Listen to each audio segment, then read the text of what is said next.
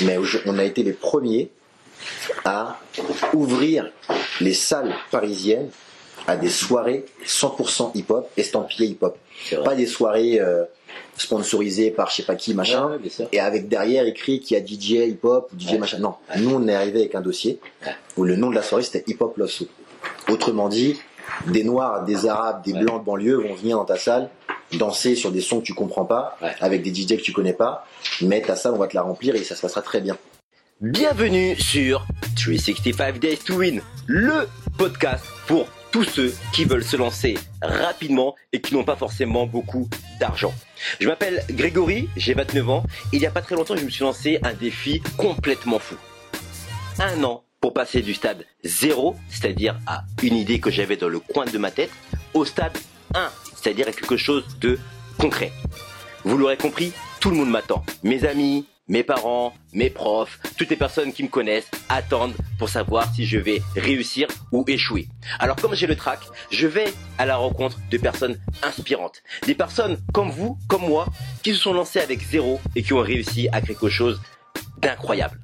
Je vous souhaite à tous une bonne écoute et encore une fois, bienvenue sur 265 Days to Win. Dans cet épisode, nous partons à la rencontre d'Alexis Onestas. Alexis est le boss de l'agence au maximum. J'ai eu la chance de le rencontrer puisque ça fait déjà quelques années où j'allais dans les premières soirées de Hip Hop Love Soul et on a pu parler de plusieurs sujets variés d'entrepreneuriat, de la culture hip-hop et de ses prochains objectifs beaucoup plus personnels. J'espère que ce podcast va vous plaire. N'hésitez pas à me faire un retour directement sur Instagram I am Grégory Paris et je vous souhaite une bonne écoute sur 365 Days to Win. Écoute euh, Alexis, merci de nous recevoir euh, ici dans ton bureau. C'est tes locaux, c'est cool. Euh, donc je vais d'abord implanter le décor, d'accord? Donc Alexis, 36 ans. Est-ce que c'est ça déjà? 35 s'il te plaît. 35. J'aurai 36 ans en septembre. D'accord, ok. Je sais pas quand c'est tout ça, mais laisse-moi encore. 35 ans. tu sais, je suis encore en stress de, des catégories là. C'est vrai? Ah, j'ai passé dans le côté obscur de la force, ça. Mais déjà, moi, c'est pareil, j'ai 29, je vais te passer à, au 30. Ça, ça c'est rien. Ça. Ouais, bah oui, parce que maintenant que. Tu grandis, moi, moi je dis, toi tu grandis. c'est vrai, c'est vrai. Donc, 35 ans. Voilà. Ancien, tu me dis si je me trompe, hein, ancien cofondateur de Make It Clap. Alors, je suis, je suis cofondateur de, Make It Clap. Je suis ancien Make It Clap, voilà. Ancien Make It Clap, exactement. Ancien associé de Make It Clap. Make It Clap. Tu as bossé donc euh, sur la promo donc de plein d'artistes, 50 Cent, ouais. Rick Ross, Two Chains et plein d'autres oui. artistes français. Oui, ouais. euh, de ce que euh, bon moi alors euh, donc t'as été que deux fois salarié dans ta vie si je me trompe pas. T'as travaillé chez Royal Wear. Ouais et, j'ai travaillé chez Urbanact. Donc tu es un vrai entrepreneur. C'est-à-dire que je suis, j'étais, enfin, j'étais salarié, mais j'étais euh, ce qu'on appelle un, plus un intrapreneur qu'un salarié au sens propre. C'est-à-dire que euh, j'ai été salarié chez Urbanact et chez Royalware pour monter des projets, monter des structures, et pas pour avoir euh, un rôle de responsable de ceci ou de directeur de cela.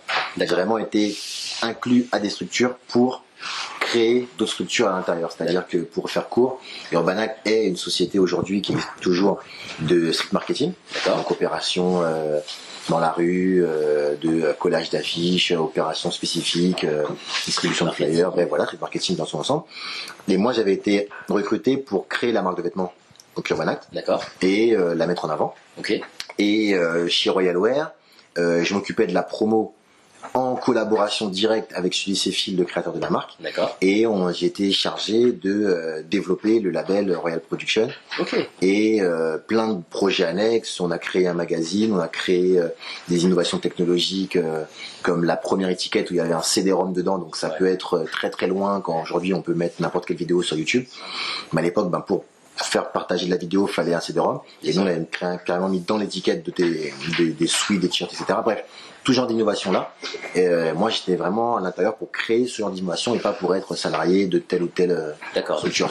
Donc, c'était, en fait, j'étais un intrapreneur. Voilà. vraiment à préciser. Il n'y a pas vraiment une, euh, une hiérarchie comme ce qu'on peut retrouver, par exemple, quand on travaille pour une boîte. Ah, il y avait une hiérarchie. Sully était le boss, Olivier était Olivier et le boss Urbanac, Sully était le boss de Royalware. Mais j'avais un, un. Le rapport que tu avais Voilà, avec le rapport était un peu spécifique par rapport à d'autres personnes qui pouvaient être là. euh, D'accord. Et du coup, tu as travaillé combien de temps chez euh, Royal Wear? Waouh, je suis très mauvais en termes de date, mais j'ai fait en gros euh, un an et demi euh, chez Urbanat et j'ai fait quatre ans chez Royal Wear, mais qui en valent, Ouais. franchement, sincèrement, qui en valent euh, au- 10. 10 ans? 10, ouais, vraiment. Que ans, on a- Parce que c'était une marque déjà internationale. Donc quand tu as bossé en même temps euh, le Canada, l'Amérique du Sud, euh, l'Europe dans sa globalité, euh, quand euh, Sully t'appelle euh, jeudi en te disant euh, demain viens au bureau avec ta valise parce qu'on part en Tunisie après le boulot parce qu'il y a un concert qui a été calé. Enfin voilà, c'était quelque chose de tellement énorme. On a été quand même la première marque hip-hop en France à prendre des pubs dans le métro. On a été la première marque en France à avoir un immeuble. On avait trois étages euh, chez Royal Wear. On a été la première marque hip-hop à faire un parfum. On a gagné un prix Marionneau. D'accord. Euh, on a été la première marque hip-hop à faire un magazine. Enfin voilà, il y avait tellement de choses énormes Ouais. que en quatre ans, tu sais, c'était, il y avait trois étages. Il y avait une sorte de donc de boutique. D'accord. Pas une sorte, il y avait une boutique. Ok. Il y avait notre étage. J'appelle notre étage parce qu'il y avait le studio, euh, nos bureaux, ça, euh, ouais. et voilà. Et il y avait l'étage au-dessus, euh, tout ce qui était euh, administratif, gestion, commerciaux, etc. D'accord. Et, euh, et en fait, on, on- vivait là, quoi. Putain. De 20 à, pour résumer l'histoire, pour faire un peu des dates, de Ouais. 20 à, de, de même pas un peu plus parce que je me suis pris en stage moi-même chez Royal Wear. D'accord. Ah, ok. Donc c'était à la fac, donc je devais avoir, euh, allez, 20 ans. D'accord. Et aller de 20 à 23 ans, on a vécu euh, à Châtelet, à Royal Wear, on dormait là. Enfin, c'était C'est, c'est- assez. Parce que- ouais, cœur va de dix. je- moi, je me rappelle à l'époque, Royal Wear, c'était, enfin, c'était la marque. Tout Ah le monde, mais- tout le monde. C'est simple, il y avait deux marques. avait ça, Il y avait deux marques. Il y avait Royal Wear et Bullrot. Ouais, c'est vrai. Soit tu venais de province, dans, sans du tout Bien le sûr. côté péjoratif du terme, Bien sûr. sans, soit, soit, soit tu venais de province et t'étais plus dans l'état d'esprit euh, Funky Family, euh, Ouais. Bullrot Wear, Dadou, etc. Et tu représentais à fond euh, la province euh, du sud. Ok. Soit tu venais un peu plus du nord. Et donc t'étais Royal Wear, euh, voilà, à fond. Et après, bon, il y avait des, d'autres. Voilà. Bien sûr. il y avait d'autres choses, mais par exemple, Dia, euh, qui avait un différent parcours, un différent business, lui était vachement lié à tous les mecs du secteur A, donc au 95, etc. Ouais. Euh, Comet était vachement lié à tout ce qui était lié à Joe Star, BOSS. C'est vrai. Donc t'avais tout la, toute la partie euh, un peu showbiz comme Eric et Ramsey, t'avais toute la partie un peu rap, mais qui était quand même, quand même liée à vraiment à l'espace NTM. D'accord. Et en fait, la force de, de, de Royal Wear, c'est que la marque était connue avant Sully. Donc, Ah ouais. ah ouais, ouais. Quand Sully, euh, quand Sully, pour moi, c'était d'abord Ah, non, non, Sully, il a explosé. donc Ah, non, non, coup, non. Après, ça. D'accord. avant que Sully explose, on avait déjà fait des pubs avec avec euh, avec NTM, on avait déjà habillé euh. Bustaflex, on avait déjà habillé Lady Lesty, qui ont tous pété en fait avant Sully. Ok. Et donc euh, la marque était la marque de personne, c'était la marque du hip-hop.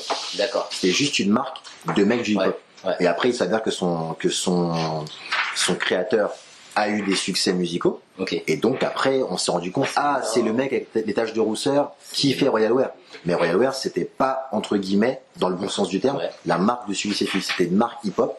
Et c'est pour ça qu'on a pu faire autant de choses. euh, Alors, ouais. Si je peux me permettre, hein, Mhm. je sais pas si tu as le droit de répondre à tout Non, pas de mais problème. Moi, j'ai le droit de répondre à tout. Est-ce que, a est-ce que justement le fait que après les gens aient compris que c'était Sully Phil qui avait fait la marque et que du coup ils ont entre guillemets associé la marque à Sully Phil, est-ce que c'est pas ça qui a fait que ça T'étais moins dans- d'accord. Alors, on va se parler concrètement, et Sully l'a déjà dit aussi en interview. Mhm. Royal Wear euh, s'est arrêté à cause d'une euh, d'une embrouille interne et d'associés D'accord. externes à tout ce qui était Royal Production, euh, Sully, moi, etc., Ok. qui ont juste fait n'importe quoi avec la gestion de la marque.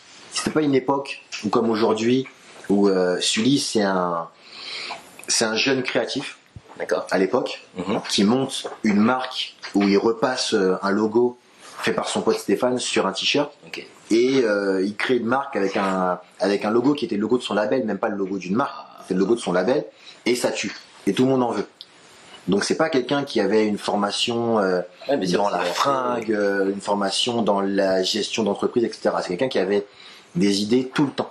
Moi, je m'en souviens, moi, l'image que je garde de Sully, c'est ce mec qui, au bureau, quand on lui parlait, dessinait des trucs. Peu importe quand, il, quand, quand on venait dans son bureau, quand il venait dans le nôtre, Ouais. il se posait avec une feuille, dessinait des trucs euh, qui après, six mois après, devenaient des, des success stories en termes de vente, etc. Mais c'est la gestion de la marque D'accord. euh, qui a été gérée par des personnes, par des personnes extérieures à l'esprit de la marque, Ok. qui a fait que euh, que ça n'existe plus. Mais au moment où s'arrête, où Sully, ça aussi c'est c'est un truc que je tiens à préciser, Mhm. au moment où Sully décide d'arrêter la marque, Ouais. La marque elle est, euh, on tu, tu te rends même pas compte de ce que ça représente. C'est des, c'est des euh, des classeurs à Carrefour, euh, c'est des baskets, c'est vrai. c'est vrai, des, euh, des sacs de des sacs euh, dans les euh, dans les Leclerc. C'est euh, au moment où celui décide, ok, vous faites n'importe quoi, j'arrête ma marque. C'est euh, des pubs. C'est autant pour te dire, hein, c'était là où on avait réussi à créer quelque chose d'extraordinaire. C'est autant Billy Crawford en Royal Wear Ouais. dans les dans le magazine du McDo Ouais. et le même mois c'est euh, c'est euh, Bustaflex euh, en Royal Wear la tête aux pieds en couverture de, de l'affiche par exemple ou de Ouais, Radical ou peu importe Ouais. et ça c'était la force de Royal Wear c'était à la fois une marque que tu pouvais euh, retrouver dans dans dans les trucs très très très populaires très grand public Ok. et à la fois une vraie marque de mecs hip-hop, puisque c'était des mecs hip-hop qui la faisaient vivre au jour le jour. Quand on faisait des mixtapes, on faisait des, concerts, on faisait des showcases, enfin voilà, c'était... Et donc la- l'arrêt de la marque n'est pas du tout dû au fait que les gens n'achètent plus la marque, c'est vraiment dû au fait que les mecs qui géraient ont fait n'importe quoi. Ok. Ok.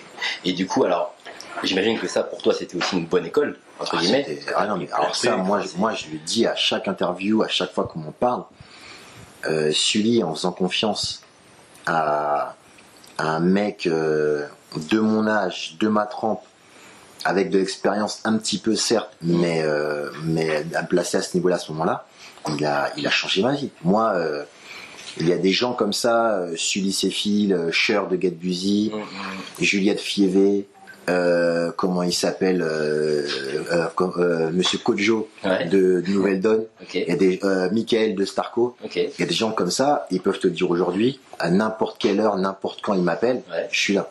Ça c'est dit, c'est fait, c'est euh, c'est acté, c'est euh, des gens qui ont changé ma vie. quoi.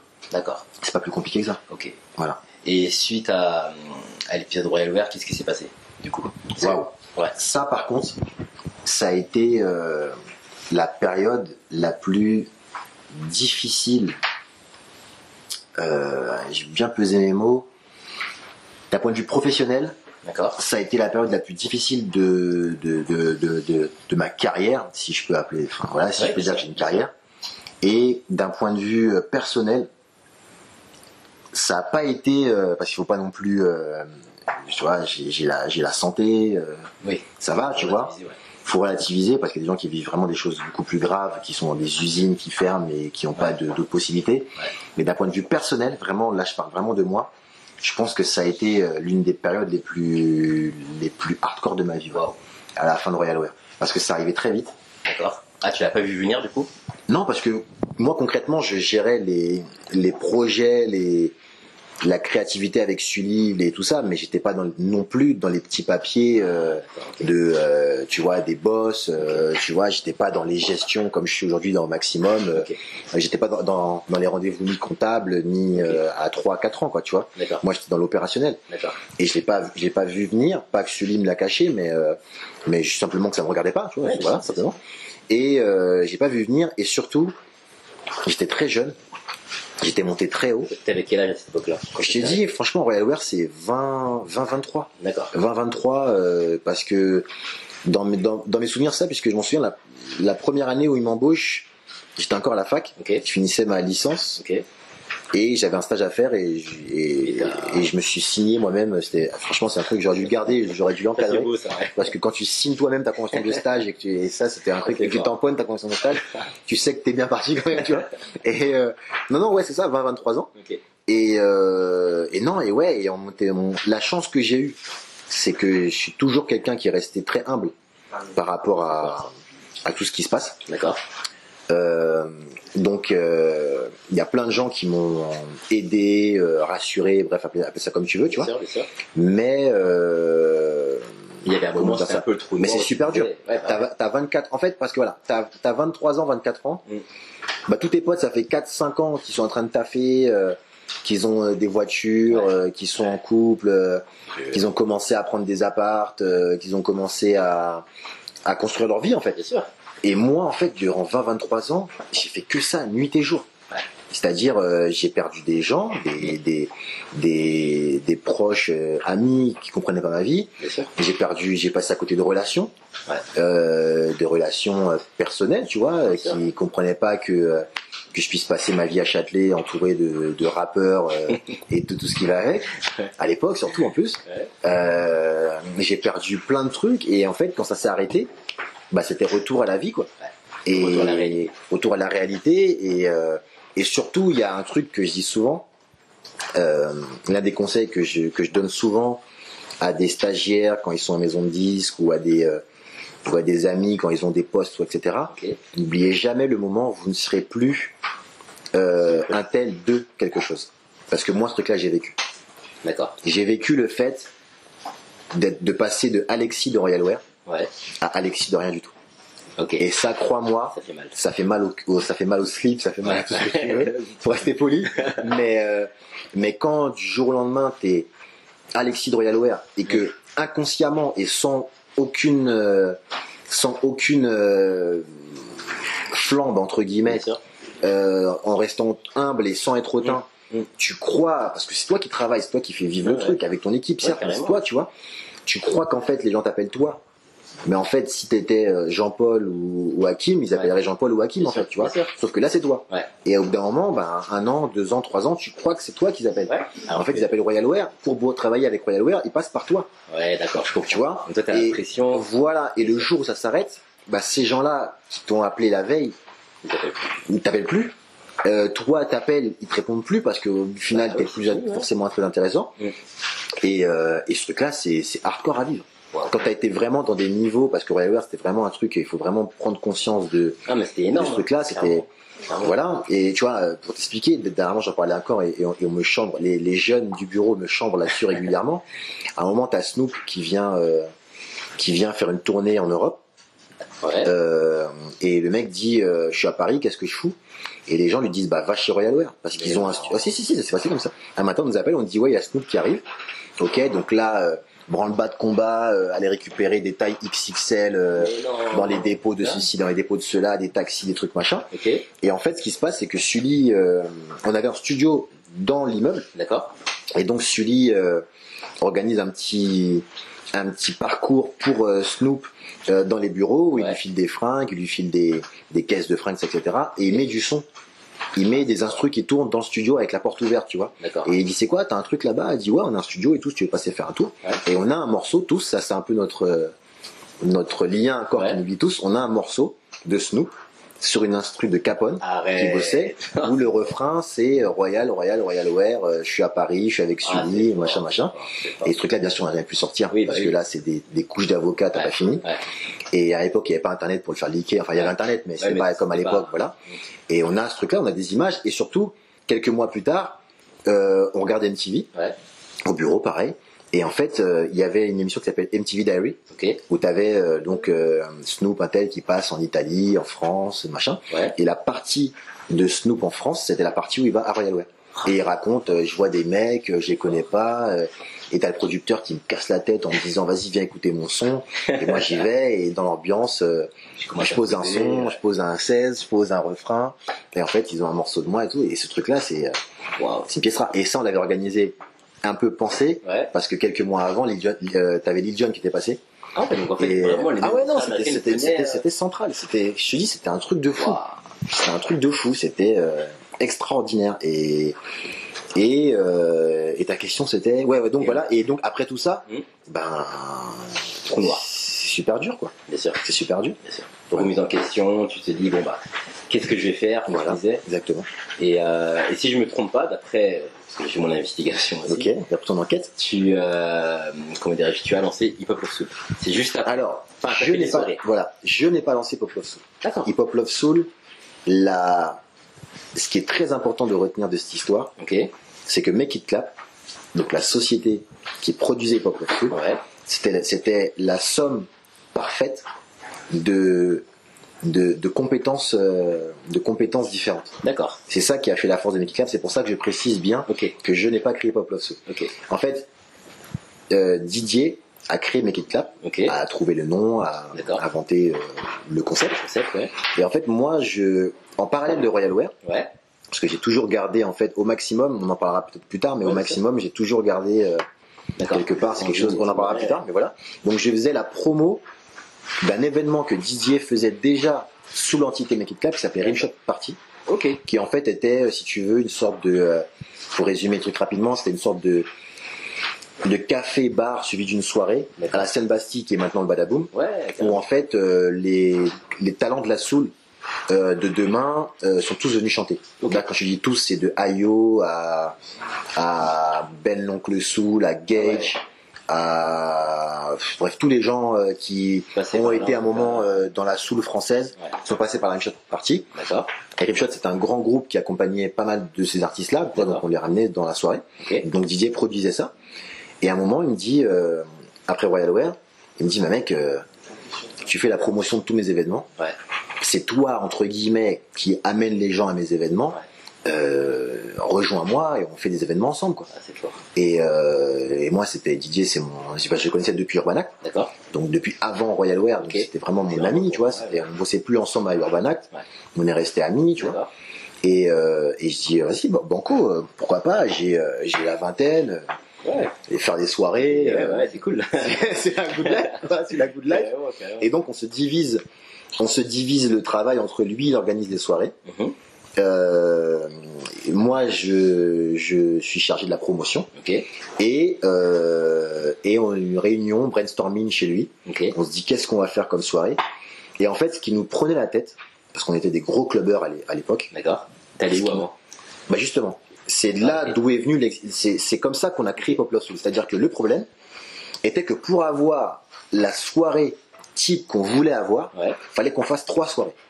C'est-à-dire C'est-à-dire fallait qu'on aille à une soirée soul pour avoir des filles un peu normales avec Ouais. qui parler, avoir une ambiance où on s'entendait parler avec les gens et, et où on était, on écoutait de la bonne musique, euh, Ouais. pas trop trop club, vraiment une ambiance soul pour pouvoir un peu rencontrer la, la, la population parisienne. Bien sûr. Après, une fois que bon, il était euh, minuit, une heure du mat, ouais. fallait qu'on aille euh, Ouais. pour écouter du vrai son hip-hop. Ouais. D'ailleurs, gros big up encore à Big Jourville qui, a, qui a marqué l'histoire de la nuit Carrément. parisienne Carrément. en ayant quand même le premier club 100% hip-hop à Paris. Ouais. Donc euh, voilà, fallait qu'on aille au Gibus voir euh, bah, toute la team euh, de l'époque des DJ, bref, tous ceux qui ont connu le Gibus, pour avoir du gros gros bon son. Et une fois qu'on avait un peu transpiré et qu'on avait marre de boire des coca et des bières, parce que bon, le Gibus c'était cool, ça, ouais, mais c'était quand même un truc jeune, tu vois.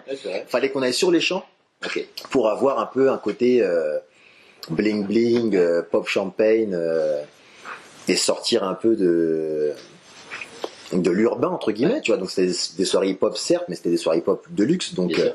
fallait qu'on fasse trois soirées pour avoir euh, pour voir nos gens à nous et pour avoir toutes les ambiances dont on voulait euh, dont on voulait enfin qu'on voulait vivre. Ok. Donc on s'est dit putain mais c'est chiant quand même de devoir faire autant de soirées. Est-ce qu'on pourrait pas tout réunir dans une seule dans une même dans une même truc? Parce qu'en vrai euh, bah, le hip-hop aime la soul, la soul aime le hip-hop, euh, et donc ça a créé Pop Love Soul. Et euh, ça, c'était un brainstorming chez Didier, D'accord. euh, et on a créé Pop Love Soul. Le logo est venu très vite, et euh, c'est moi qui ai créé le logo. D'accord. Didier a, créé, a trouvé le nom. Le nom, ouais. J'ai créé le logo dans la foulée. On a fait un flyer où d'un côté il y avait plein d'éléments hip-hop, donc euh, superstar euh, de Ren DMC, euh, Ouais.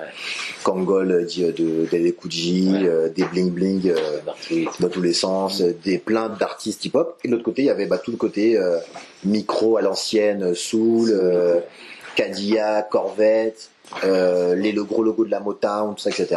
Et euh, noir et blanc, machin, on fait un logo et on lance ça. Je m'en souviens, on a, on a choisi la pire date.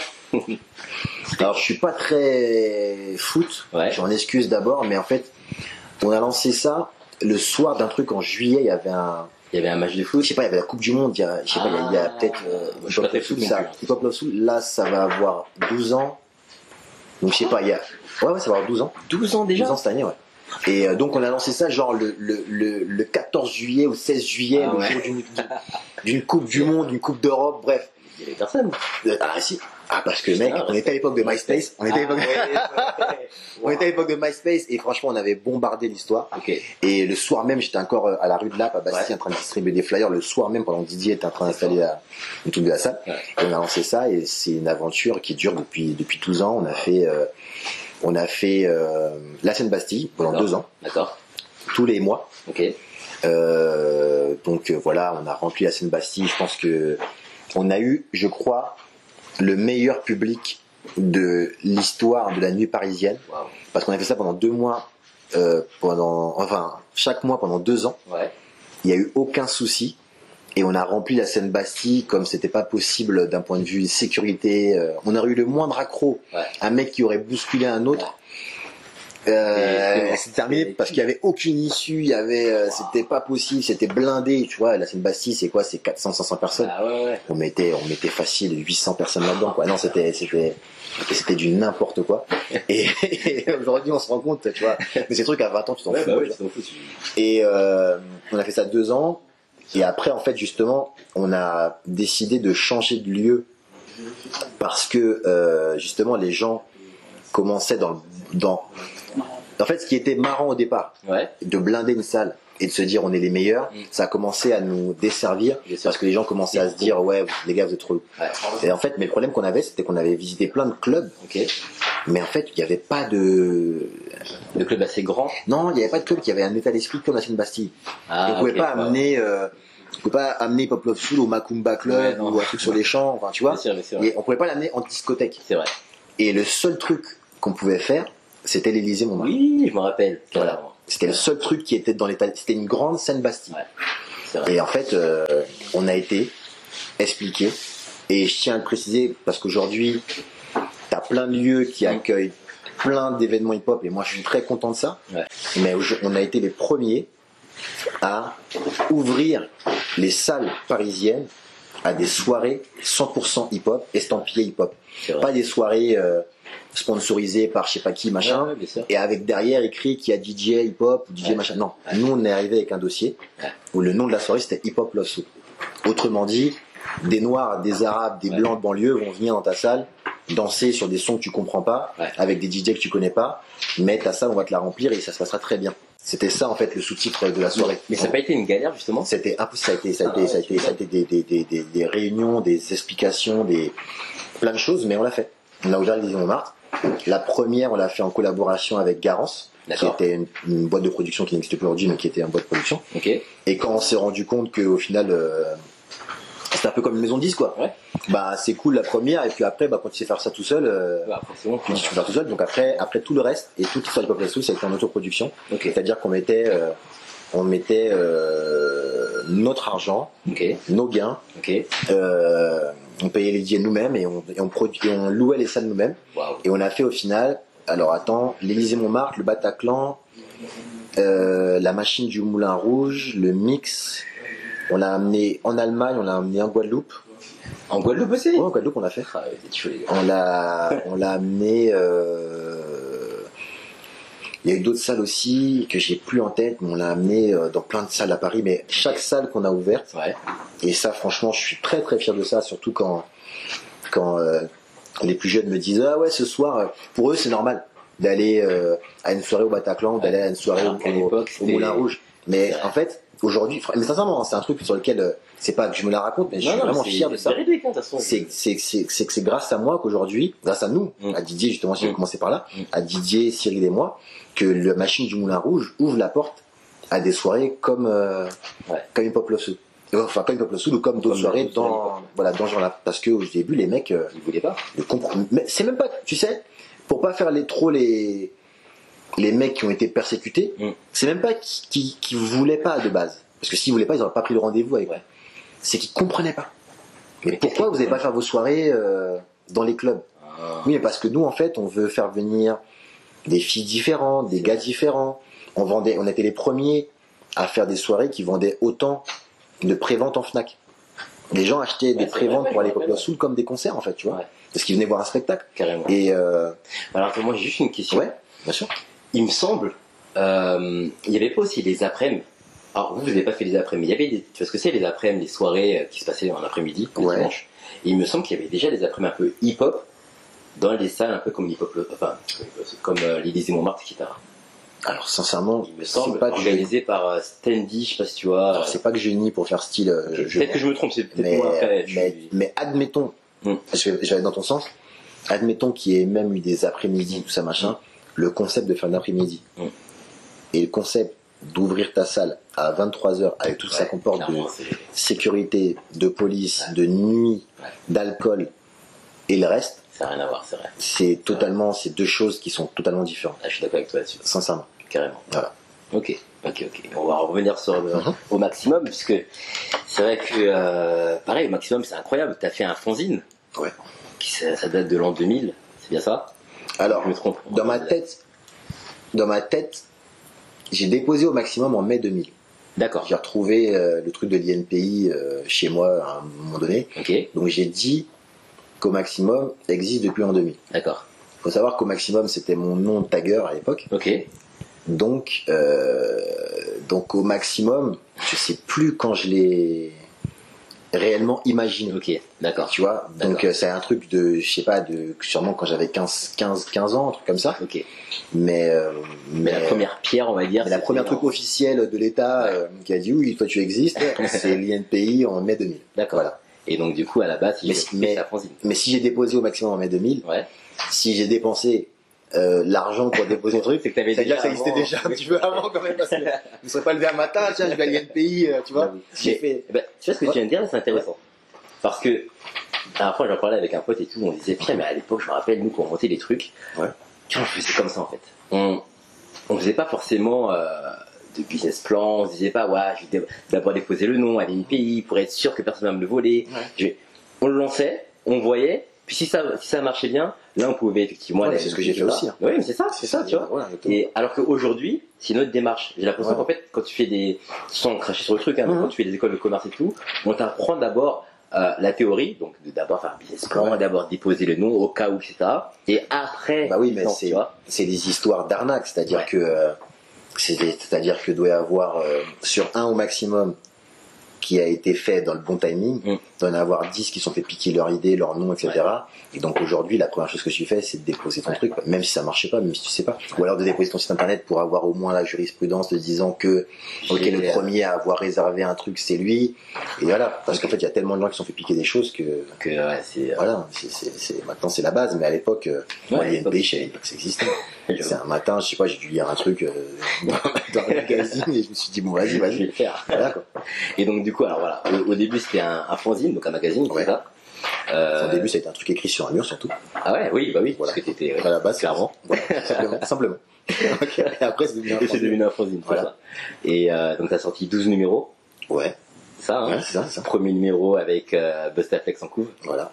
où tu as pu l'interviewer, tu avais aussi tes potes qui faisaient, euh, bon, il y avait des breakers, tu avais aussi plein d'acteurs de la street culture C'est ça.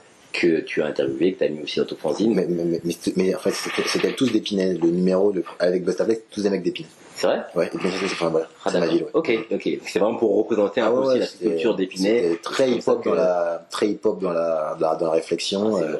D'abord nous, après les autres. Ok. Nous contre tout le monde. Ok. et, euh, et ensuite, ce qui s'est passé, c'est que donc tu distribuais d'abord tes fanzines gratuitement. Ouais, c'est ça. C'est ça, hein C'est ça. Et ça a pris de l'ampleur. Ouais. Non, non, ça a toujours été gratuit. Ah, d'accord. Ça a toujours été gratuit. Ok, d'accord. Ouais. Ok. Et qu'est-ce qui s'est passé ensuite, du coup? Comment Ensuite- tu as pu passer du fanzine à au maximum euh, Waouh Oula, là, là, attends, on va, on va se faire. ça en fait, à la base, euh, la création d'au maximum, Mm. ça vient du. Après, en fait, moi, je suis vraiment un mec, et c'est important dans l'existence même de, de l'agence d'aujourd'hui.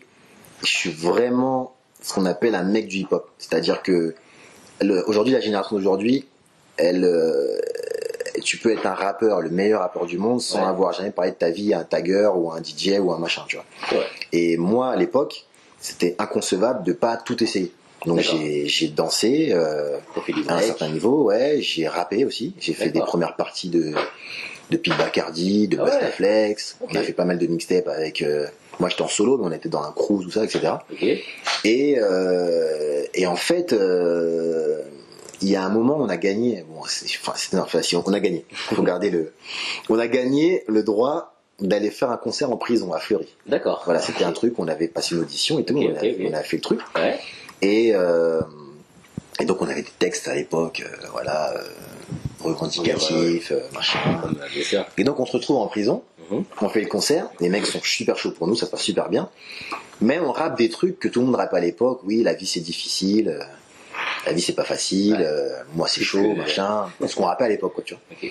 Et je rappe ça devant des mecs qui, qui ont pris euh, Ouais. 4, 5, 10 ans de prison, quoi, tu vois. Et des mecs qui, même si, même si chacun vit sa vie comme il entend et que j'ai Mm. jugé personne, Mm. mais c'est quand même des mecs qui, pour la plupart, surtout à Fleury, au quartier jeune, Mm. n'ont pas eu la, la, chacun assume ses actes, mais qui n'ont pas eu quand même la chance de pas, euh, de, enfin, qui n'ont pas eu la chance de pouvoir avoir un autre chemin que Euh, ce qui les a menés là, Ouais. ok Ok, je comprends. et, euh, et donc moi je dis ça, et le soir je rentre chez ma mère, Là, tu dis, putain, dans mon lit, au chaud, avec mes frères et mon père, et, tranquillement. et euh, tranquille quoi. Et j'ai rappé devant des mecs euh, qui ont une autre vie que moi, quoi, tu vois, qui après la cellule, elle, Ouais, c'est elle- fou. elle se referme, quoi, tu vois. Et donc ce jour-là j'arrête le rap. Ah ouais? Ouais, ouais, je suis C'est un mec. euh, quand même. euh, Ah ouais, non, ce, ce jour-là. Ce jour-là j'arrête le rap, et je me dis, euh, bah tu sais quoi, t'aimes tout.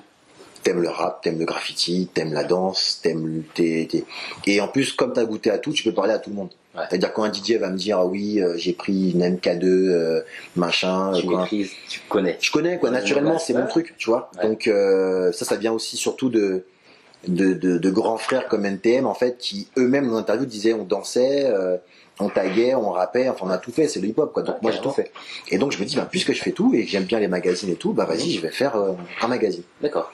et euh, et donc je commence euh, avec un dictaphone interviewer les gens machin Comme moi. voilà, exactement, tu vois, et, je, voilà, et, je- et à la fin, je me dis, ouais, ben, un magazine, tu sais, c'était vraiment du mimétisme. Un magazine, euh, il y a une star en couverture. Là, moi, j'ai pas été chercher des rappeurs de je sais pas d'où, j'étais allé chercher des rappeurs d'autour de moi, pas. et la star Épinay, c'est quoi. vrai. Donc, euh, on le traque, Ok. on trouve où il habite, et on va se en bas de chez lui. tu vois, non, mais c'était, quand t'es jeune, tout est, tout est simple, tu vois. On se de chez lui, sans rendez-vous, sans rien, ouais, salut Busta, euh, je suis Alexis, euh, euh, j'ai j'ai fait un magazine, est-ce que tu veux faire l'interview? On a fait l'interview en bas de chez lui, dans son rôle. Ah, c'est fort. Et on, on, en photo, on vole une photo à, à Groove Magazine, j'en suis. Ok. On vole une photo comme ça, on, on la photocopie. Normal, genre. Ah, normal, sans droit, sans- normal. Et, euh, et en fait, la, la petite histoire euh, sympa par rapport à tout ça, c'est que donc, je vais dans un truc de la mairie, donc j'ai mes pages Word, c'est fait sous Word, tu vois, et mes pages Word en A4, euh, comment dire, qui étaient donc horizontales. Et j'imprime mes petits trucs et tout, tu vois, page 1, page 2, et je Ouais, vois le truc vivre et tout. Franchement, j'avais, je m'en souviens, j'avais les larmes aux yeux. Bah, normal, bah ouais. Et, euh, et, euh, et je prends une agrafeuse Mm. normale. Une agrafeuse T'avais normale. Et j'essaye d'agrafer le truc dans tous les sens, j'essaie de l'agrafer, mais j'arrive pas à atteindre le milieu, tu vois. tu vois, c'est con, tu vois, mais Écoute, je connais pas. voilà. Et je me dis merde. Euh, comment les magazines font pour agrafer euh, les magazines, quoi, tu vois? Et en fait, je me renseigne et, on m'explique qu'il y a des agrafeuses euh, spéciales. Mm. Et je dis ok. Et combien ça coûte? Et ils me disent ah ça coûte cher, il faut les commander et tout, etc. Et, et donc moi j'ai pas d'argent parce que tout était fait, Oui. tu vois, on a photographié, on a, on a photocopié à la mairie, tout ça, etc. Moi j'ai pas d'argent et donc pour me faire de l'argent, euh, j'ai un pote qui me dit ouais bah vas-y viens, euh, j'ai un, il y a un truc où tout le monde va en ce moment à Saint-Ouen là qui s'appelle Urbanac D'accord. Ah, et euh, et euh, et tu distribues des flyers et tu te fais de l'argent. d'accord. Et je dis ouais moi j'ai pas le temps, mes magazines ils sont faits. Les gars vas-y, tu sais jamais tu vois. Et donc j'y vais Ouais. et en fait et en fait euh, 50 c'était 50 francs de l'heure. Tu vois et c'était À l'époque, c'était. ah non c'était lourd, c'était Ouais. magnifique. Bah ouais. 50 Je me francs de l'heure, C'était incroyable. hein. tu distribues, Ouais, euh, tu- tu voilà. fais tranquille. 50 francs de l'heure. Et moi, en fait, euh, je me dis tout de suite, mais ouais, mais 50 francs de l'heure, euh, si je le fais tout seul, euh, ça va me faire euh, 100 francs, quoi. Sauf que si je prends tous les contrats et que je, mets- et je donne 20 balles à mes potes, Ah ouais. tu vois, tu vois, tu vois, je prends 20 balles à mes potes, Tu vois, là, tu vois ce que je veux dire Et voilà, je dis à mon pote, tiens, j'ai un plan pour toi, 20 balles, moi, prends 30, tu vois. Et donc, je monte une petite équipe comme ça, et je les envoie distribuer des flyers pour fort. Urbanact en, en secret, tu vois. C'est fort. Et, euh, et voilà, et d'ailleurs, la graffeuse, elle est toujours là. Non. La graffeuse que j'ai achetée grâce à ça, elle est toujours là. Bien. Et je la garde sur tous mes bureaux, c'est un peu mon, mon- mon- Ça me rappelle un peu, Bah ouais. d'où je viens. Carrément. Et c'était une agrafeuse où je pouvais justement mettre une page. Tu vois, si tu prends une page, et ici, tu vois, tu prends une page A4, Ouais. et tu peux en fait l'agrafer ici. C'était aussi con que ça. Tu vois, non, mais tu vois ce que je veux dire? Ouais, ouais. Mais quand tu sais pas, bah tu sais pas, bah, et pas, ouais. et t'attends, et donc euh, et donc euh, et donc voilà, je l'ai agrafé et euh, Et le premier numéro, je l'agrafe et, euh, et je commence à distribuer. Et après, ben, numéro 2, numéro 3, numéro 4. Et, respect. Et j'ai rencontré Sully en interviewant. D'accord. Euh, Urbanac, donc une fois qu'ils ont vu que j'étais un hustler, euh, ils m'ont dit bah puisque t'es un hustler, viens hustler pour nous et, et s'occupe-toi de la marque. Et, enfin, tout est lié à, à ce petit truc euh, qui m'a mené à, à tout ça. Didier bossait chez Urbanac. Ok. Il a, Didier, il a, il a 5 ou 6 ans de plus que moi. D'accord. Moi, à l'époque où j'y distribuais des flashs, j'ai 15 ans. Il a, lui, 22, 23, un truc comme ça, ne Ouais. calcule pas, quoi, tu Ouais. vois. Voilà. Et un, et un, et un jour, je lui dis, euh, je lui dis, tiens, je fais un magazine, euh, t'as l'air intéressé par le rap et tout, tiens, ton, tiens, un magazine. Si tu veux lire, lis-le. Si tu veux pas lire, c'est pas grave et tout, machin. Il me dit, vas-y, ok. Et il, il laisse ce magazine-là pendant, il avait un bureau, lui. Enfin, il était, il était dans en tant que- en- en- en tant qu'employé marketing, tu vois. D'accord. Pas en tant que déjà son. Voilà, ouais, lui était, lui était dans la direction. Et un jour, il me dit, raconte, sa voiture tombe en panne, donc il prend le bus, il Ouais. me dit, putain, j'ai rien à lire, il prend le magazine, et Ah, il lit, et, il se tape des il, joué. il kiffe et tout. Et il me revoit le lendemain, il me dit, ouais, vas-y, c'est cool ce que tu fais, et comme ça, on se connecte, et on est amis maintenant depuis, euh, depuis 20 ans, quoi, tu vois. Ah, Donc, tout est, toute ma vie est liée à ce truc, euh, Mais, mais du coup, c'est vrai que, alors, tu vois, ce que tu viens de dire encore une Ouais. fois, c'est, ça me fait, je rebondis là-dessus. Mhm. Ça prouve que, alors je sais pas si tu es d'accord avec moi, j'ai l'impression qu'aujourd'hui, tout à l'heure on en parlait, ouais. on veut toujours lancer un projet et que ça fonctionne rapidement. Ouais. Genre, on, on planifie déjà le succès avant même d'avoir bossé réellement dessus. Et euh, moi, je pense que c'est quelque chose, c'est une mauvaise approche de ce que je pense, parce que finalement, on- n'est pas conscient réellement de tout le travail qu'on va devoir fournir, réaliser. Et je pars du principe que ce qui est important, c'est finalement de tester, de se lancer rapidement et de voir, parce que c'est comme ça en fait que tu, Mais, tu découvres les choses, que tu rencontres des gens et, et ça peut prendre le temps qu'il faut, mais là, la culture en l'occurrence, pour toi, c'est pas Ouais. la culture, c'est pas quelque chose, c'est pas un produit, c'est pas pas. Ah ouais, mais je suis d'accord avec toi, et moi, je vais encore plus loin que toi dans ton analyse. C'est que, au-delà de. Alors, déjà, se lancer, Mm. c'est la base. C'est-à-dire, euh, tu peux réfléchir à ton truc, tu peux y penser, euh, le modifier en cours, ça, etc. Mais le faire, c'est le plus important. Ça, je suis à 300%. Mais surtout, mais surtout, ce qui est important, c'est de pas prendre en compte. Et ça, c'est le, le, le poison de la nouvelle génération. Mm. C'est de pas prendre en compte ce que les, ce que, ce que, ce que le public dit de ton projet. Ne pas le prendre en compte, mais à la lettre. Au maximum, le fanzine, Ouais. c'était nul, mec. Ouais. C'était nul, tu vois. C'est-à-dire que c'était un fanzine d'un mec qui avait. j'imagine à l'époque. Non, mais tu vois, t'avais l'affiche, t'avais Groove, Ouais. t'avais Radical, t'avais des magazines dans tous les sens. T'avais Bouscapé, que je croisais sur certaines interviews qui étaient en train de se monter. Les mecs étaient déjà dans le futur, euh, avaient un site internet, euh, tu vois, sûr. étaient déjà en train de faire des trucs vidéo, machin, etc. Au maximum, c'était nul. C'était un fanzine en noir et blanc. Euh, si tu le touchais, le l'encre te restait dessus parce que c'était photocopié euh, voilà, par, par la mairie Ah, d'Épinay, tu vois. Non, mais tu vois. Mais j'ai pas écouté les gens. Moi, c'était mon kiff. Ah. Tu vois, et, et à un moment donné, ce qui est, ce qui est super compliqué avec la génération d'aujourd'hui, c'est que s'ils ont pas 6000 likes euh, dans la semaine, Ouais, ça. ça veut dire que ça ne va pas. Mais ouais, peut-être que peut-être que ton truc il va pas en fait. Mm. Mais c'est pas grave. Mm. C'est pas grave si c'est pas la bonne appli, la bonne ceci, la bonne cela. Parce que ça se trouve que derrière cette appli là, ben t'as un avenir. euh, tu vois, tu vends des, euh, tu vois comme ben, j'ai écouté euh, les podcasts et il y a l'appli donc qui met les gens en relation avec les les, les, les coiffeuses Les coiffeuses, par ouais. exemple. Bien sûr. Ça se trouve cette appli, je, je ne le souhaite pas, hein, je souhaite que ça fonctionne, mais carrément, ça se trouve ça va ça va ça va chuter mais que le mec il aura cré- tellement créé un, un réseau de coiffeuses Ouais. qui va je sais pas euh, créer un produit miraculaire euh, qui fait euh, que les cheveux sont machin et que son destin professionnel c'était de créer ce produit là C'est vrai. et pas de faire l'appli. Et au maximum ça n'avait rien à voir avec la promo hein, c'était des c'était des interviews c'était des, euh, des blagues c'était des détournements c'était des trucs euh, que fait un mec de 15 ans quand on lui laisse un peu Photoshop enfin quand ouais, euh, Word, Word parce qu'il n'y a pas Photoshop. Et c'est tout c'était rien de plus que ça tu vois Ok. et euh, et euh, et euh, mais ça a donné euh, une agence de com qui aujourd'hui euh, emploie des gens Ouais, euh, vu paye ça. des impôts euh, tu vois et c'était rien au maximum Ça veut dire que, ouais, t'as- au moment où tu as lancé au maximum, donc le fanzine, tu pensais pas en tout cas de la arriver. Jamais. C'était, c'était vraiment, comme je t'ai dit, c'était un truc où on a fait. Tu sais, moi vraiment, euh, il y a des gens que je pourrais jamais renier, même s'ils font toutes les erreurs qu'ils font. c'est des gens comme, comme NTM. NTM, quand tu écoutes leur histoire, et moi, c'est des gens que, tu vois, que j'ai connus super tôt parce que mes grands frères me forçaient à regarder Rapline. Ah, J'avais 5-6 ans, ils me forçaient, ils me réveillaient, tiens, regarde ça, cette émission-là, faut que tu la regardes et tout. Et, euh, et quand Joey et Chain t'expliquaient les choses, c'était que des rebondissements.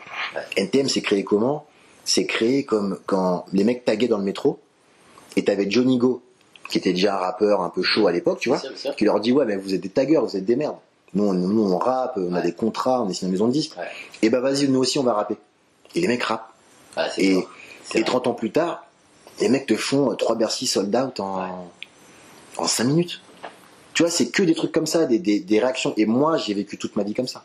J'ai vécu toute ma vie comme ça, et au maximum, moi, là où je te suis à 100% sur, sur ce truc-là, c'est que faut se lancer. Et le vrai problème aujourd'hui, c'est ces réseaux sociaux qui poussent les gens à, à prendre en compte le regard d'autrui Mm. sur ce que tu fais. C'est vrai. Et ça se trouve, oui, peut-être pendant un an, Bien sûr. ce que tu vas faire, ça va être nul. Mais parce que tu sais pas le faire et parce que t'es nul. Ouais. Toi, Mais bon, ouais, mais mais ça, ça, ça arrive, c'est pas grave. Mais peut-être qu'après, au bout de trois, alors après, faut pas être non plus euh, stupide. Oui. Si le mec, euh, si un mec qui a fait, euh, on, on a parlé tout à l'heure de nos amis de Jermusli, tu Mm. vois, euh, c'est des mecs que j'ai suivis depuis le départ. Mm. Euh, j'ai même inter- interviewé dans une émission de radio vraiment au départ, départ. Ok. Euh, tu vois, si le mec il te dit que, pour prendre leur exemple, que euh, que, que, que faire conserver euh, du muesli, ça se fait dans une boîte en carton et pas dans une boîte en plastique, c'est un exemple que voilà. Euh, prends la boîte en carton, tu vois, Ouais, voilà. pas stupide. euh, Bien sûr, bien sûr. voilà, mais au bout d'un moment, si le mec il te dit ouais, euh, moi j'aime pas la banane, euh, mets de la fraise, Ouais.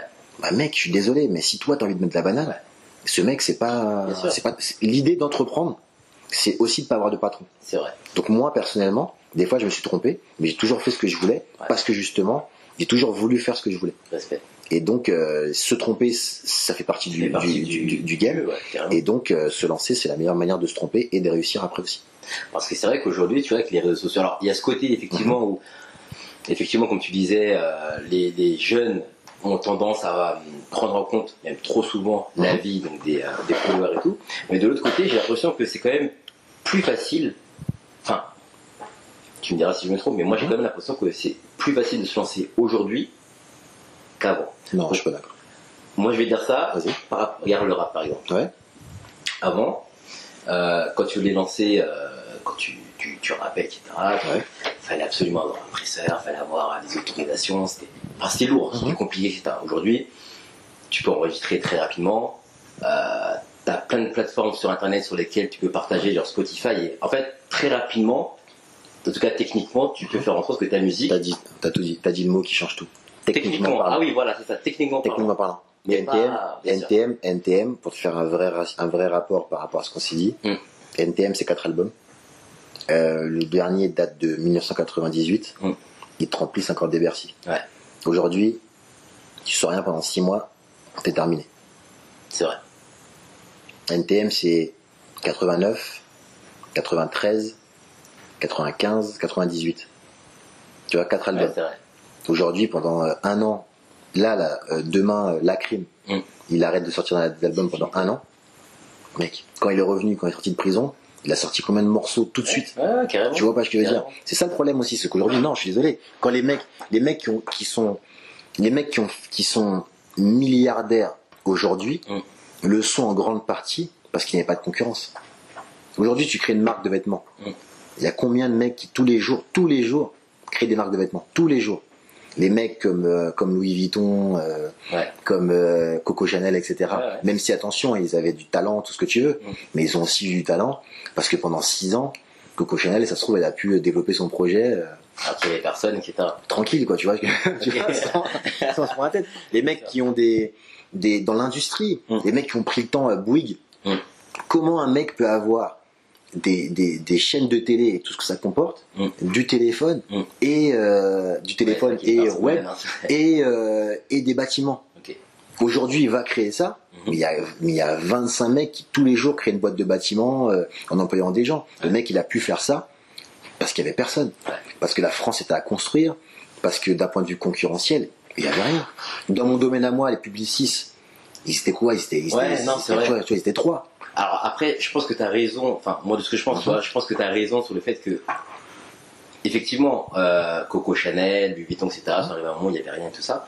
Mais aujourd'hui, quand même, on va dire techniquement, comme je te disais, on va dire que tu as quand même plus de facilité pour pouvoir te lancer, ce qui ne veut pas dire que tu vas forcément réussir sur le long terme. Tu as plus Ça- de facilité, mais, mais plus de facilité, ça veut dire plus de concurrence. Et dans le business, plus Ouais, de concurrence, c'est quand même plus difficile. Il y a des mecs dans le rap, quand il fallait des presseurs. Aujourd'hui tu les mets, tu les mets sur une scène, ça tient pas 5 minutes. Mais comme c'était les seuls. T'écoutais qui? Moi j'ai rien contre eux, tu vois. Mais moi je suis de l'école du Nord. T'écoutais qui à part Alors ah, j'ai un grand respect pour eux. hein. En plus j'ai lu la bio d'Akhenaton dernièrement. Ok, ok, ok. Il m'a mis à l'amende dans tous les sens parce qu'il y avait plein de trucs que je savais pas sur lui, donc pas de respect. Mais euh, t'écoutais qui dans le sud euh, à Parayam euh, en, en 80, en, en- en- en 95 Tu vois ce que je veux dire? Oui, mais non. Ça, c'est- ça, du c'est- coup, ça, c'est- non, mais ça c'est après. Ça c'est Ouais, Ayam qui a produit la. C'est Ayam qui a produit la Family. Tu vois ce que je veux dire? C'est ça le truc. C'est-à-dire qu'en fait, il y a un moment où je pense que euh, il y a des gens qui ont fait carrière Mm. parce qu'ils étaient les seuls. Parce qu'ils étaient les seuls et parce qu'en fait, euh, c'était tellement difficile à l'époque, euh, tu vois. Enfin, c'était- comme tu dis, c'était techniquement plus difficile. Ouais. Mais au bout d'un moment, quand t'es quand t'es tout seul sur un marché, d'un point de vue mathématique, d'un point de vue business, Alors, c'est quand même plus simple. Tu peux être seul sur un marché. Mhm. Dès que la concurrence arrive, Ouais. du coup, c'est compliqué de pouvoir se réinventer. Bah, dans mon domaine, c'est ce qui s'est passé en, Bah ouais. en 98 quand ça s'est démocratisé Ouais. et quand plein de gens ont vu leur carrière euh, s'arrêter net. Des gens qui, avaient des disques d'or et tout, etc., qui ont vu leur carrière s'arrêter net parce que justement, la génération qui a installé ce, que tu- ce dont tu parles Mm.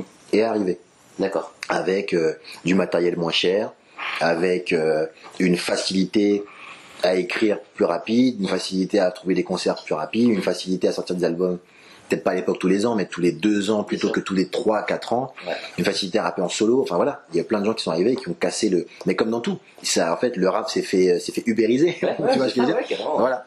Mais, euh, mais tu, vois, tu vois ce que je veux dire? Mais, euh, mais moi aujourd'hui je trouve ça plus simple, Mhm. mais peut-être pas plus facile. D'accord. Mais c'est plus simple. Ok. Tu vois? Parce que tu vois, quand tu vois des mecs comme euh, les Didi, les Jay-Z, Ah ouais qui sont aussi, entre guillemets, alors, de la vieille école, mais je veux dire, tu vois, ils ont su quand même, en fait, si tu veux, s'adapter Ouais. à ce qui se passe aujourd'hui. C'est-à-dire au fait qu'on on balance des sons tout le temps, mais malgré tout, ils sont toujours là, c'est toujours les padrés, entre guillemets, Mhm.